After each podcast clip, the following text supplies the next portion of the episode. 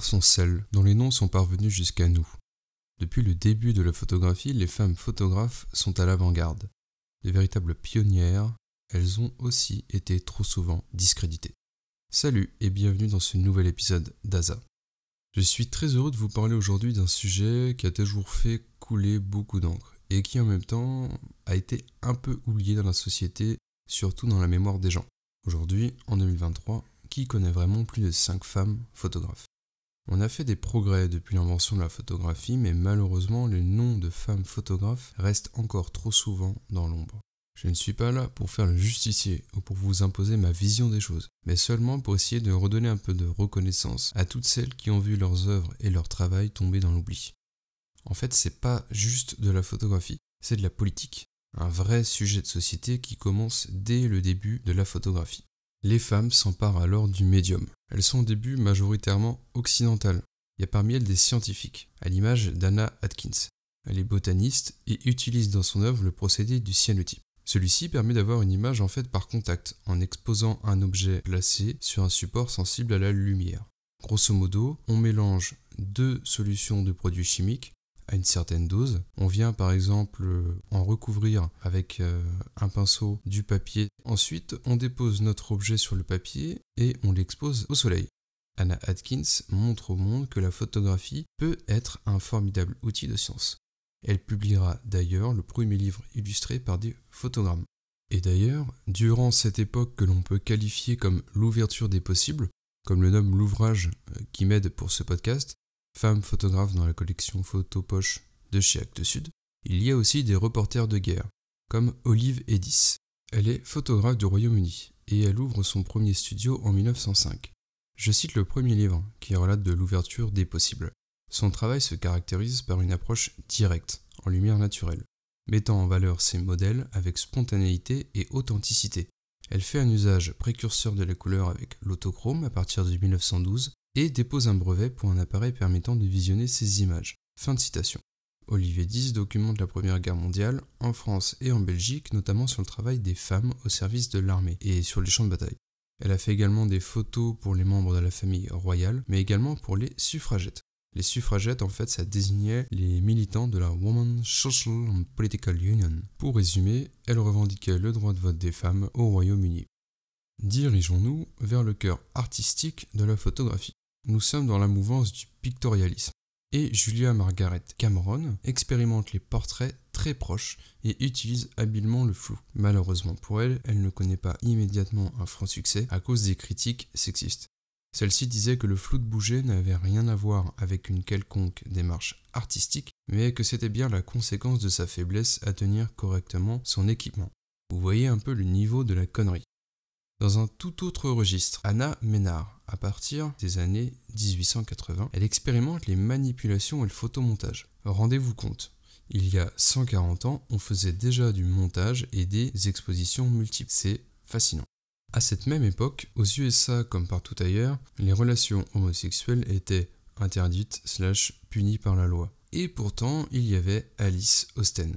Elle était photographe autodidacte, originaire de Staten Island. Elle apprend avec le temps et notamment grâce à ses oncles. Elle immortalise la société et s'amuse particulièrement à photographier ses proches déguisés en hommes. Elle rencontra Gertrude Tate, qui était prof de maternelle et de danse. Elle devient alors un peu euh, sagaji. Malheureusement, Alice Austen termina sa vie dans la pauvreté. Son histoire et son travail sont découverts lors de la publication d'un livre sur l'histoire des femmes américaines, ce qui permettra d'apporter un peu de reconnaissance tardive. Aujourd'hui, elle est reconnue comme une figure de l'histoire de l'homosexualité, comme une femme qui a cassé les codes à travers ses photos, pour vivre paisiblement avec sa compagne. D'ailleurs, en 1891, elle pose avec ses potes d'enfance, formant deux couples enlacés, et elle note le titre sur la photo, le club des maudites, en référence au surnom que les gens leur donnaient étant petites. Un petit peu avant, je vous parlais du pictorialisme. Alors pour faire simple, le principe de ce mouvement en photographie, c'était de se rapprocher le plus possible de la peinture. L'esthétisme en fait primait surtout. L'idée principale c'était de défendre la photographie face à ceux qui pensaient qu'elle ne méritait pas sa place au rang d'art. Les photographes manipulaient énormément leurs œuvres, au développement ou au tirage. Ce mouvement sera vite balayé, après la Première Guerre mondiale, quand une partie des artistes va préférer se diriger vers une photographie plus représentative du réel. Et c'est ainsi qu'une femme, Imogen Cunningham, avec Edward Weston, ou encore le très célèbre Hans Adams, vont créer en 1932 le groupe F64. Et alors parler de F64 à ce moment-là, c'est parfait pour parler de la prochaine photographe. Mais vous allez voir. Donc on est à peu près au tournant du XXe siècle. Le pictorialisme s'essouffle et les femmes photographes sont encore une fois à l'avant-garde et il y a une partie qui décide d'aller un peu à contre-courant en se dirigeant vers une photographie plus nette, plus transparente, quelque chose qui serait le pur reflet d'une réalité, une photographie vraiment concrète. Ce nouveau courant s'appellera même photographie pure, en anglais straight photography. Le nom du groupe F64 fait référence à la plus petite ouverture possible du diaphragme d'une optique montée sur une chambre grand format. Tout ça afin d'obtenir une netteté optimale sur tous les plans d'une photo. C'est un peu la théorie de la photographie pure. Pour certaines et certains d'entre vous, le nom de Weston vous est familier. Alors c'est normal, parce que Weston est à l'origine une photographie très connue, celle d'un poivron. Oui oui, un poivron. Alors je vous invite à googliser son nom. Euh, cette nature morte, elle est très saisissante. On dirait presque un corps nu j'ai fait cette petite parenthèse masculine car une des femmes de Weston au cours de sa vie n'est autre que Tina Modotti. Je cite une nouvelle fois le livre hein, parce qu'ils ont vraiment super bien décrit euh, le, travail et la vie des artistes. Installée à Los Angeles, elle est actrice et mannequin pour le photographe Edward Weston, dont elle devient la maîtresse. Ils partent ensemble au Mexique, où elle dirige son studio photographique. Elle documente à partir de 1924 sur les fresques des peintres muralistes socialistes dépeignant les travailleurs et la culture mexicaine. Son engagement politique prend le pas sur la quête formelle chère à Edward Weston, et elle reste au Mexique lorsque ce dernier repart pour les États-Unis. Elle devient membre du Parti communiste mexicain en 1927 et documente sur son pays d'adoption, s'intéressant tout particulièrement aux figures féminines, au folklore et à l'art religieux. Elle doit quitter le Mexique en 1930 car elle est suspectée d'avoir participé à un projet d'attentat et s'installe à Moscou puis à Paris. Pendant la guerre d'Espagne, elle s'engage dans la section espagnole du Secours Rouge International. Elle revient au Mexique sous une fausse identité deux ans avant sa mort. L'œuvre de Tina Modotti, marquée par ses convictions politiques, témoigne des traditions mexicaines et des conditions de vie des classes défavorisées. Ces tirages aux teintes subtiles, déployant toutes les nuances de gris, font écho aux expérimentations modernistes en isolant des parties du corps ou en dévoilant des détails urbains et architecturaux. Fin de citation. Si on fait un premier point, on remarque que les femmes étaient vraiment de tous les combats, en première ligne. Et d'ailleurs, ce champ lexical me fait penser à un nom que j'ai failli oublier de vous parler, Edith Tudor Hart. Elle est née en 1908 en Autriche. Elle commence par photographier les classes ouvrières et la précarité de sa ville natale, Vienne. Elle part en 1933 pour le Royaume-Uni et bosse comme photographe documentaire, notamment pour le Parti communiste en photographiant les travailleurs de Londres. Et ce qui est fou, c'est qu'elle a mené une double vie en tant qu'espionne pour l'URSS. Elle participa même à un recrutement d'un agent double pour les services britanniques et le KGB. Elles étaient passionnées par la photographie. Elles ont su s'imposer et briller légitimement à travers leurs œuvres. Et quand on prend du recul sur notre époque, c'est assez perturbant de se dire bah, les problèmes de société liés par exemple au patriarcat ou à toutes ces injustices, ça date pas d'aujourd'hui. Et heureusement, au début du siècle dernier, il y avait déjà des femmes courageuses pour mener ces combats. Nous sommes à présent en plein milieu du XXe siècle. Les femmes affirment leur regard et leur position. Elles sont toujours de tous les combats, de la résistance en passant par le féminisme. C'est l'heure de la photographie engagée, mais aussi accessoirement de la Seconde Guerre mondiale.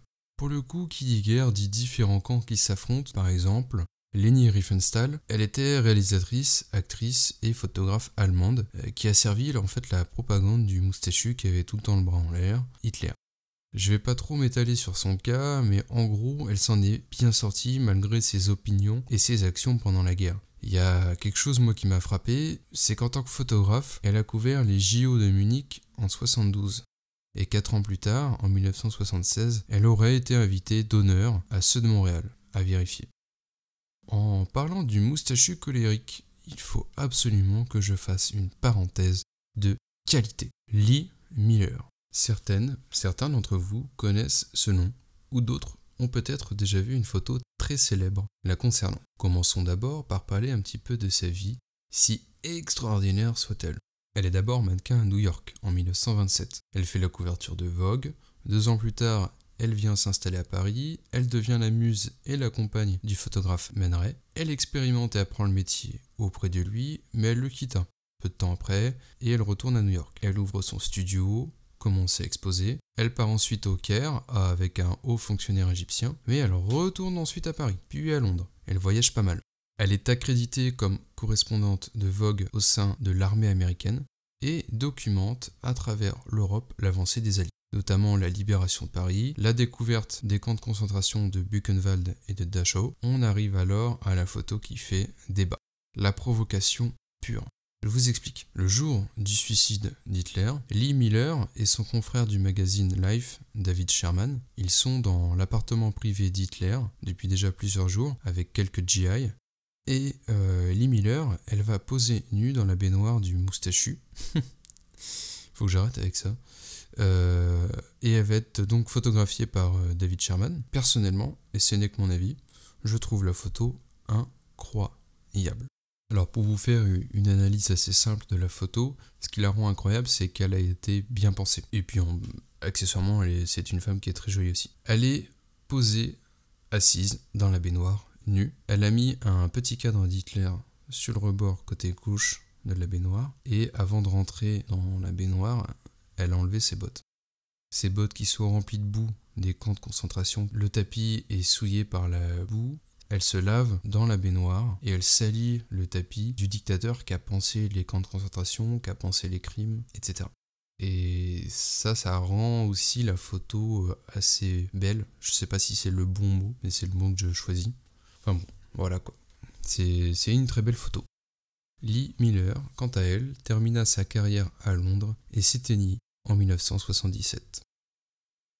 Dans toute cette histoire de guerre, il y avait des femmes, comme Janine Niepce, qui est une parente éloignée de l'inventeur de la photographie. Elle étudie l'histoire de l'art à la Sorbonne pendant la guerre. Elle développe des films pour la résistance et participe en tant qu'agente de liaison à la libération de Paris. Elle devient, après la guerre, reporter et parcourt la France pour documenter sur des sujets de société. Elle couvre aussi les événements de mai 68, mais surtout elle documente sur le mouvement des femmes tout au long des années 70. Revendiquant son féminisme, elle est aux premières loges de ses combats et souhaite offrir un témoignage personnel, celui d'une femme qui a dû faire sa place dans le monde du reportage, largement masculin, il faut le rappeler.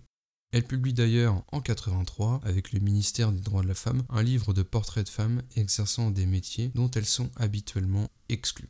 Parallèlement à cela, il y a aussi des photographes menacés de par leurs origines, leur religion ou leurs opinions. C'est le cas à Berlin d'Iva. Alors, Iva, c'était un pseudonyme. Son véritable nom, Else Ernestine Nollander Simon, elle était portraitiste et photographe de mode très reconnue durant l'entre-deux-guerres. Elle a ouvert très jeune son studio, mais à la prise de pouvoir des nazis en 1933, elle est contrainte d'arrêter d'employer des salariés, puis plus tard d'arrêter son activité. Elle et son mari sont arrêtés et déportés vers la Pologne.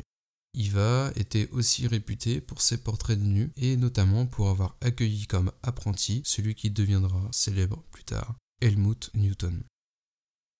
La photographie engagée est tellement présente que les gens commencent à se rendre compte du pouvoir de l'image. Et quand je vous ai parlé de Lee Miller, les Américains notamment ont vraiment découvert l'horreur des camps grâce à elle. En gros, c'était une des premières à illustrer dans la presse l'horreur des camps de concentration et à chaque fois, elle était vraiment témoin. Elle décrivait avec des textes très forts ces images.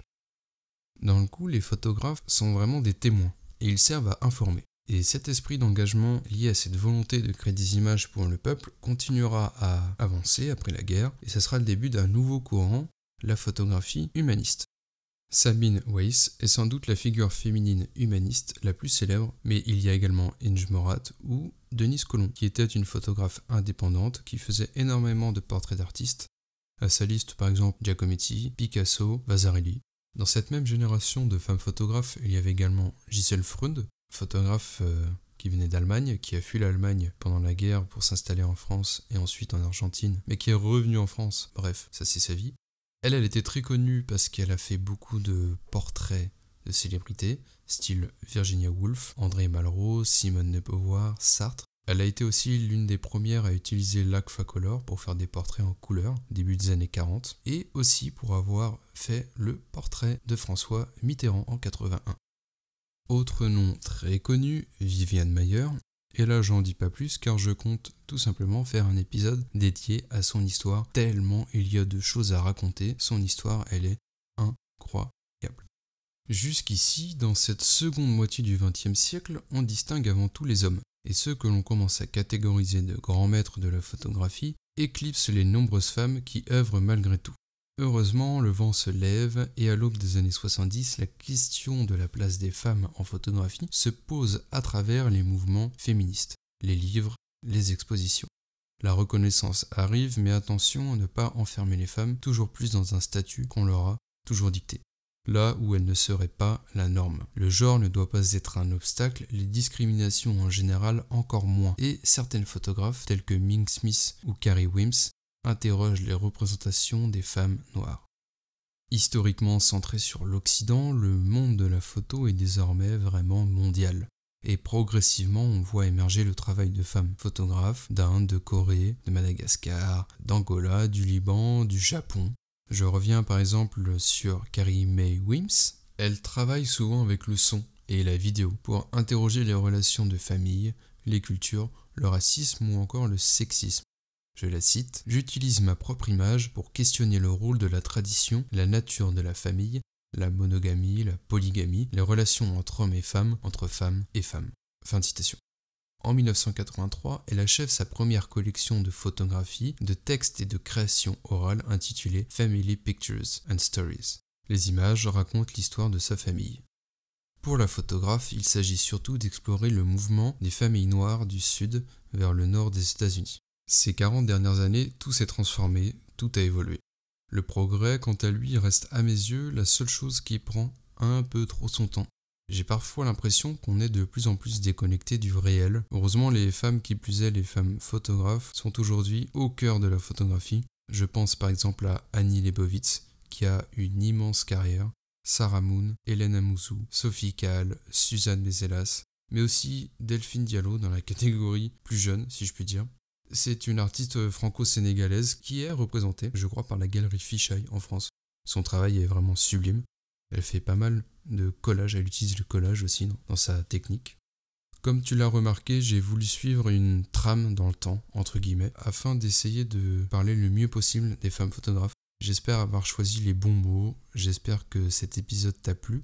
J'ai une petite pensée pour toutes celles que je n'ai pas pu citer, celles qui ont photographié dans l'ombre, dont le nom a été oublié, ou les photos perdues, celles qui œuvrent à leur manière chaque jour, et depuis le début, à photographier le monde qui nous entoure. Gros bisous. Ciao.